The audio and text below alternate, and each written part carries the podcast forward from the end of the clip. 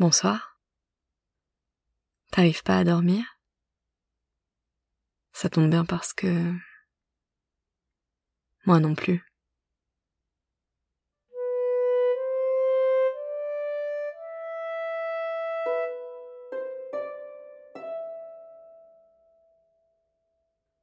Nous sommes devant l'entrée d'une grotte qui semble de plafond haut et dont nous sentons tout de suite qu'elle est la porte vers un nouveau monde. Tu es à côté de moi, un chapeau pointu qui tombe dans le dos,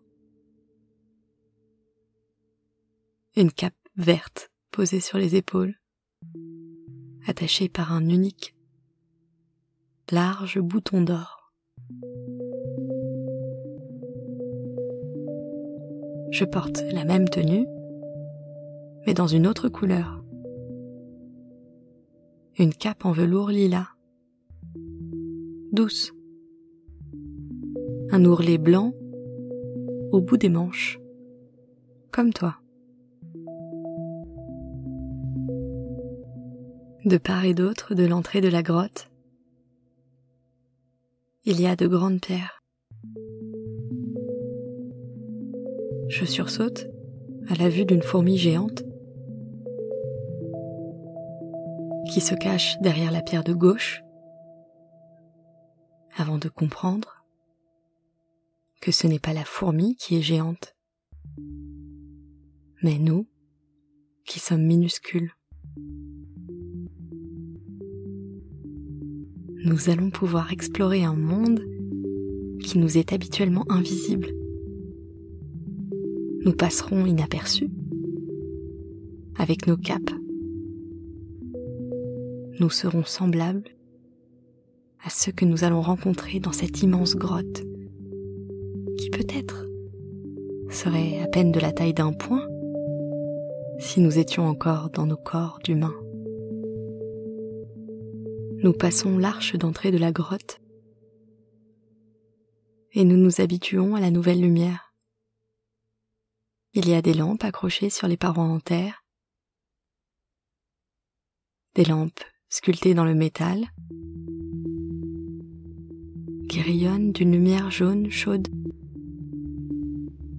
une lumière qui réconforte, bien suffisante pour voir où nous allons, pour avoir confiance dans cette grotte. Nous pourrions d'ailleurs sortir à tout instant de la grotte si nous le voulions. Car l'arche par laquelle nous sommes passés est juste derrière nous. Et les lampes nous y guideront à tout moment, si nous voulons y retourner. Nous suivons le chemin que dessinent les lampes. Dans ce haut couloir qui a dû être creusé sous une colline, et au bout du couloir, nous arrivons dans une pièce immense qui ressemble à une salle de réception. Partout on s'affaire à déplacer des tables, remplir des buffets, disposer des nappes.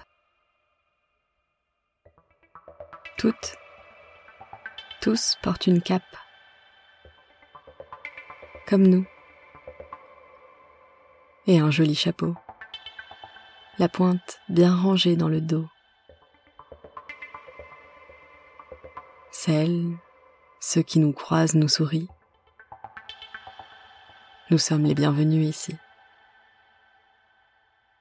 Peut-être, chaque soir, de nouveaux venus sont accueillis. C'est la cape que nous portons qui nous donne le droit de rester. On nous invite à nous asseoir au bout de la table principale. Devant nous passent des plats, des assiettes argentées. Tout cela sent merveilleusement bon. D'abord une odeur salée, et puis le parfum des fleurs. Ils doivent cuisiner des gâteaux de violettes, de roses et de capucines. Tous ces pétales découpés en minuscules morceaux, puis en poussière, et qui parfument toute la salle de réception. Nous goûtons ces délices sucrées à la texture moelleuse.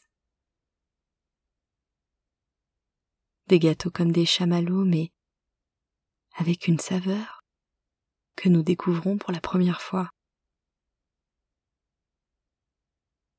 Le goût léger des fleurs, sans l'écœurement du sucre. C'est ici, sous terre, dans une grotte, que l'on a trouvé la recette du dessert le plus aérien au monde. Si l'on se retourne, on voit encore au loin l'entrée que nous avons empruntée. Mais nous sommes bien installés. Nous ne voulons pas revenir dans le monde extérieur, où nous risquerions d'être tout de suite changés de nouveau en grandes femmes, grands hommes, retrouver une taille de conquérant qui écrase, qui casse dès qu'il touche à quelque chose. Nous restons dans le corps d'elfes, de lutins, de petits êtres.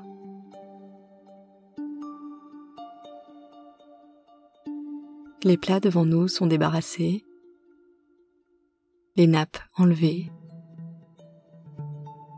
L'agitation de la salle de réception s'apaise et deux êtres en cap viennent nous chercher. L'un prend ta main,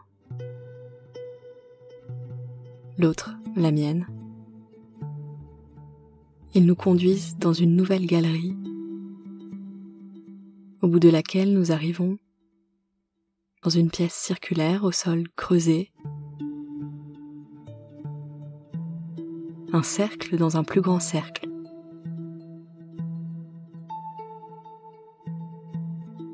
Il nous entraîne de la main. Nous mettons un pied dans le cercle intérieur, et puis l'autre. Le tissu est élastique, et les êtres en cap nous montrent quoi faire. Sauter, rebondir sur ce trampoline, profiter que le plafond soit si haut. Que nous soyons si gracieux, que nous ayons mangé un gâteau fleuri si léger que nous ne le sentons déjà plus, même en sautant.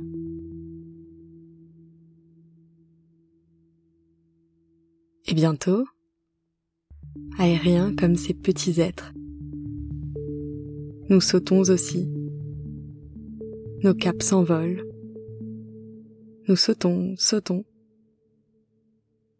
jusqu'à finalement se laisser tomber en position allongée. Alors les deux êtres en cap nous quittent. Ils nous indiquent de la main la sortie tout au bout. Nous voyons ce point de lumière du jour.